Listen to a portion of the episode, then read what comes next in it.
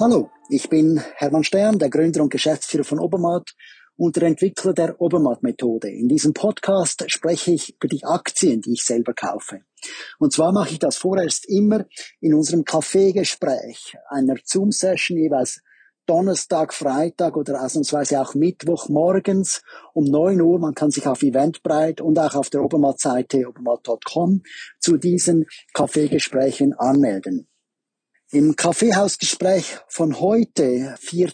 November, haben wir die Aktien besprochen, die von einem anderen Blog, nämlich dem AAA Aktienblog von der Welt in Deutschland besprochen wurden. Und zwar hat einer der Zuhörer vom Obermatt Blog, der in dieser Kaffeepause teilgenommen hat, mir erklärt, dass das AAA, das AAA Aktienblog aus Deutschland wärmstens die Tabakbranche empfohlen hat. Und das ist natürlich ein No-Go für viele Menschen, die äh, nicht rauchen wollen. Aber wir haben trotzdem der guten, der, der Offenheit halber kurz diskutiert, was wir von diesen äh, Tabakfirmen halten. Die Story von AAA war, dass Aktien sind, dass die Tabakindustrie Aktien sind, die äh, von den Zinsen unabhängig sind. Wenn also die Zinsen steigen und alle Aktien fallen, dann sollen gerade diese Aktien wenig betroffen sein.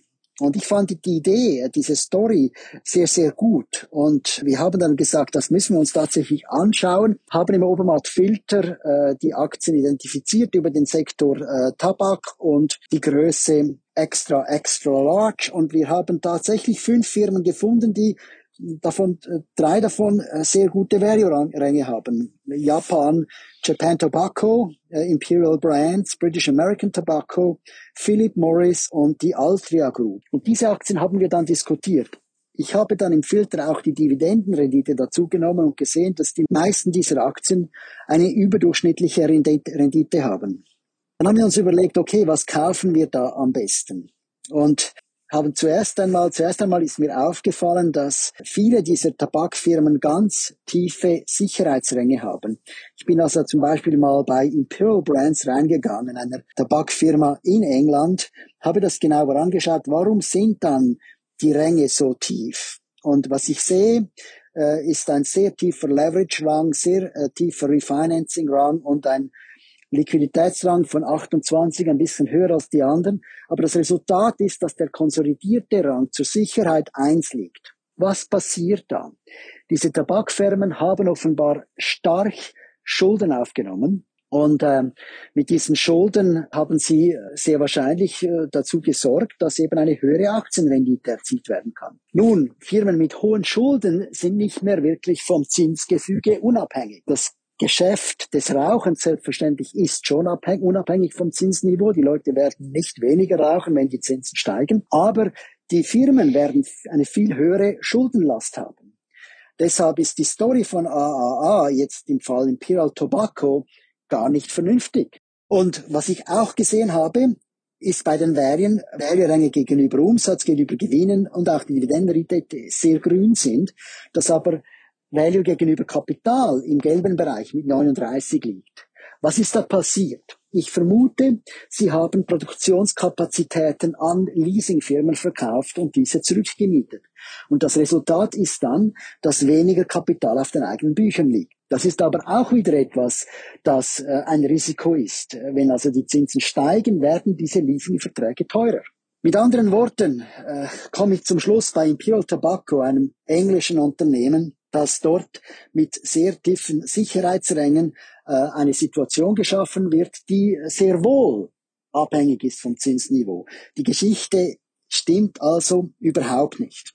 Ich habe dann gedacht, gibt es vielleicht Firmen mit einem guten Sicherheitsrang? Und das Einzige, was ich gefunden habe, ist Japan Tobacco. Und ich musste echt noch auch die extra large Firmen dazu tun, damit ich noch etwas mehr sehe. Und es gibt da ein paar Unternehmen mit guten Sicherheitsrängen. Die sind aber in Indonesien und in Indien und in Südkorea.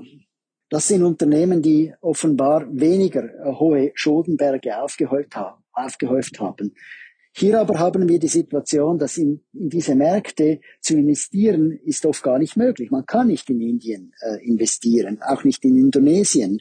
Oder das Einzige, was also möglich wäre, ist äh, Südkorea. Und bei Südkorea, das ist die KT und G, haben wir gedacht, das ist ja ein Land, das, das durchaus investierbar ist. Das ist ein westliches Land, ist schon ziemlich weit als Schwellenland mussten dann aber feststellen, dass wenn wir diese Aktie bei unserem Broker kaufen wollten, dass das gar nicht gar, gar nicht ging. Also die Geschichte von AAA bezüglich Tabakaktien, die wir aufgenommen haben, obwohl wir gewiss äh, vom Gewissen her nicht unbedingt dahinter stehen, hat sich als eine ähm, Luftblase entpuppt, nämlich die, die Firmen, die man kaufen kann, die sich in England, in der Schweiz oder auch in den USA befinden, diese Firmen haben bereits so viele Schulden aufgebaut, dass sie nicht mehr zinsunabhängig sind. Der lange Rede kurzer Sinn, wir haben keine Tabakfirmen gekauft und werden nächste Woche wieder zusammensitzen und hoffen, Aktien zu finden, die unseren Interessen besser entsprechen.